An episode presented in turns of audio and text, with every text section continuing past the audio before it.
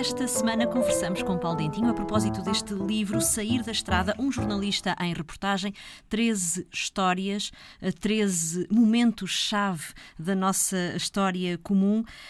Paulo, eh, há aqui uma partilha de muitos dos encontros que foi tendo ao longo destas, destas viagens de, de trabalho.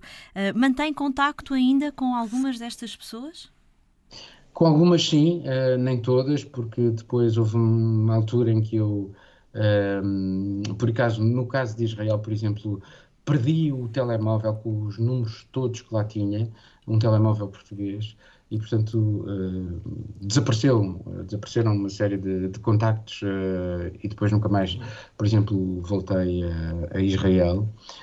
Um, em alguns casos mantenho algum contacto com uma ou outra pessoa uh, destas que vou falando uh, e que, que, se cruzaram connosco, um, ehm, seja na Síria, na Líbia, no Líbano.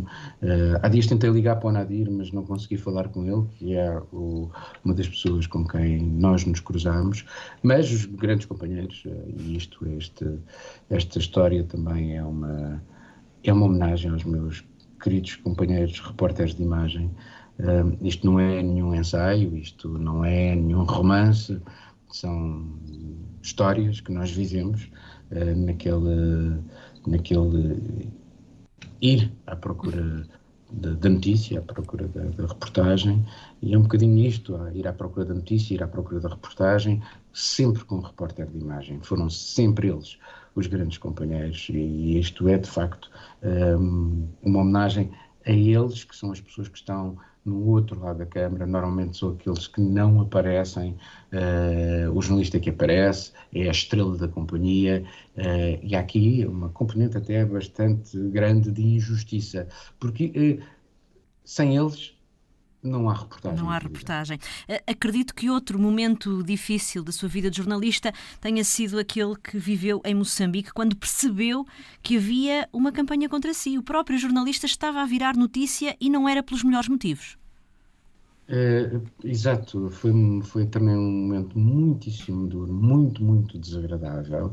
Se houvesse redes sociais, eu teria sido trucidado nas redes sociais, não havia na altura, e portanto eles resolveram fazer uma campanha contra mim, uh, utilizando os jornais afetos ao regime.